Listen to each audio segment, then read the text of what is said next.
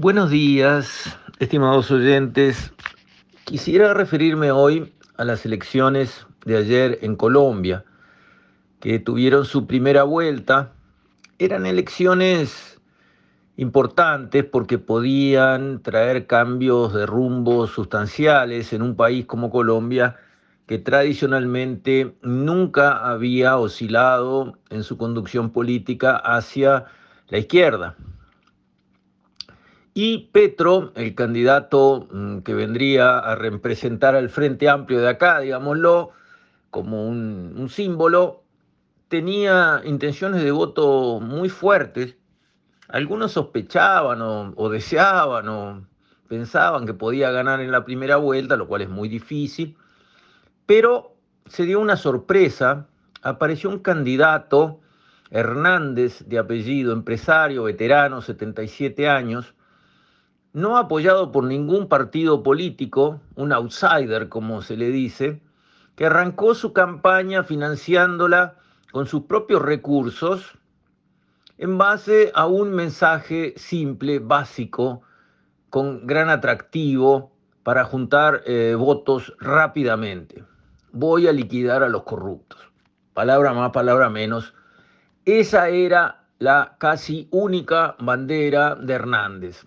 Empezó por allá, nadie sabía ni quién era, y en el correr de los meses de esta campaña llegó, para sorpresa de todos, absolutamente, a ubicarse en el segundo lugar, por encima de Gutiérrez, un candidato que llamaríamos del establishment, o sea, del estamento, como dicen en Colombia, representando, digamos, este, partidos conocidos de larga trayectoria y de alguna manera eh, viniendo de la cantera de Uribe, como también Duque, el actual presidente, es de la cantera, digamos, del expresidente Uribe.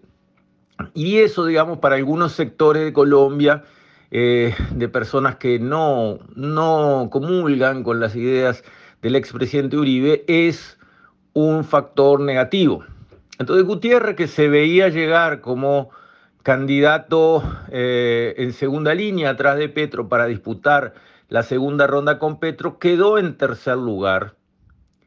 Y en esta misma noche dijo, sin negociar, sin nada, que sus votos, lo que lo quisieran acompañar a él, iban todos para Hernández, porque no querían perder al país a manos de Petro, que ha dicho que le parece bárbaro lo que hace Maduro, que le parece bárbaro lo que hace Cuba, y Nicaragua, y tiene todo el discurso que conocemos, pero digamos, hay que reconocerle que con poca hipocresía, digamos, diciendo fuerte y claro sus afinidades políticas y lo que ve como algo mm, respetable y aceptable, que son esos regímenes que a todos los demás nos parecen para poner eh, los pelos de punta, bueno, eh, Gutiérrez, con talla de estadista, dijo hoy mismo, sin negociar nada, no vamos a participar del gobierno del ingeniero Hernández, pero lo vamos a apoyar en la segunda vuelta con todos los votos que podamos convocar.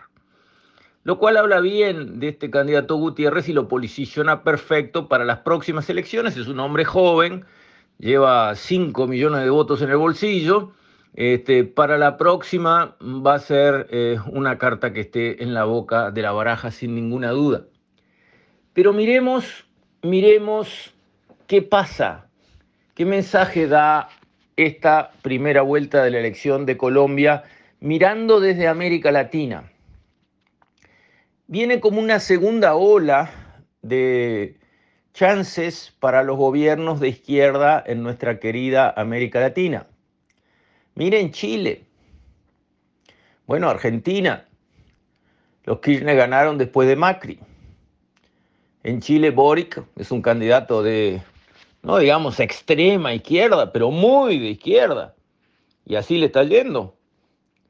En Brasil, Lula, aunque con distancias que se vienen acortando aceleradamente, cuando consiguió que la Suprema Corte de Justicia, con mayoría de gente puesta por él, volteara todos los casos penales en su contra al, digamos, eh, invalidar el accionar de Moro, del juez Moro, que fue quien inició digamos, todas esas eh, carpetas penales, bueno, en cuanto quedó habilitado, en base a ese procedimiento, encontró un llamado electoral positivo y, y, mucho apoyo, tanto como para quedar primero en las encuestas.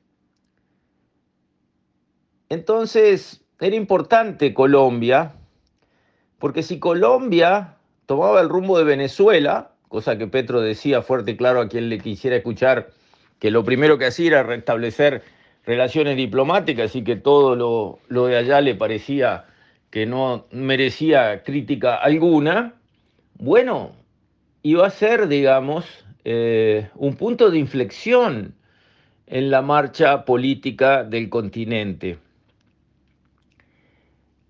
¿Cuál es la lección que deja la elección en primera vuelta de Colombia?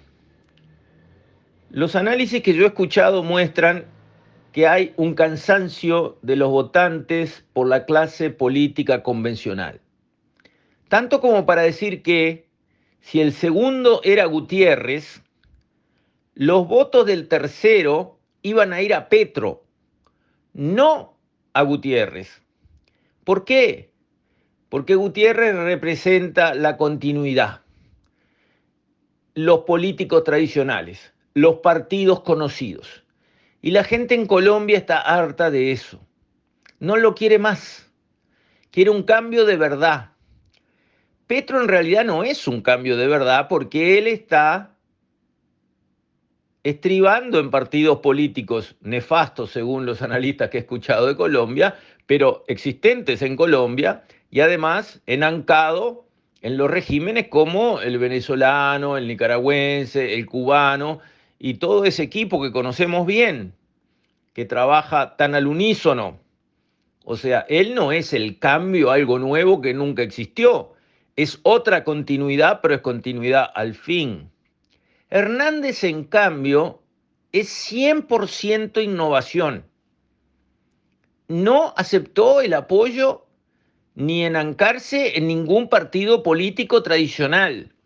Se financió la campaña con su propia plata y dijo que su objetivo principal era barrer de arriba de la mesa a todos los corruptos de Colombia, que viven a costilla de pueblo y le chupan la sangre. Con ese mensaje y con esa independencia de lo tradicional, tuvo una carrera política meteórica. ¿Cuál es el mensaje que debe resonar? El mensaje es, llegó la hora de hacer las cosas bien, en todos lados. Llegó la hora de hacer las cosas bien. ¿Qué quiere decir hacer las cosas bien? Quiere decir no llenarse de cargos de confianza inútiles para repartir plata. Quiere decir no aceptar el nepotismo de ningún funcionario del Estado que usa su cuotita ínfima de poder para colocar familiares. Quiere decir no aceptar ningún curro. No ya robos al Estado, que bueno, eso siempre lo hubo y siempre lo habrá y se perseguirá penalmente. Estoy hablando de lo otro, de lo que cansa a la gente que no es boba, ni en Colombia, ni en el Uruguay, la gente es boba. La gente ve, entiende, sabe, se da cuenta. Hay que ser extremadamente duro con lo que no sea una conducta ejemplar desde el punto de vista de los funcionarios públicos. Así sean choferes de un ministerio, o ministros, presidente de empresas públicas o lo que sea. Hasta lo dijo Artigas en su momento. Cuanto más alto es el cargo, más responsable es el funcionario público de su accionar y más grave es su falta. Esas no son las palabras de Artigas, pero el concepto es exactamente así. Es bueno el mensaje que da la elección de Colombia. Es bueno que Hernández vaya a ganar las elecciones de Colombia en segunda vuelta, no perdiendo ni un voto de los suyos y recibiendo todos los votos de los que no votaron a Petro en la primera vuelta, con lo cual le va a sacar más de 10 puntos de ventaja. Es bueno el mensaje. Habla de lo que hay que hablar y dice lo que hay que decir. Tolerancia cero. ¿Con qué? Con los curros, la vivada, el despilfarro, el nepotismo. ¿Y en Uruguay tenemos algo de eso o no tenemos? En las empresas públicas, en las intendencias, en algunas agencias del gobierno central, y suma y sigue. ¿Hay o, o nada? Diga usted. Yo creo que hay.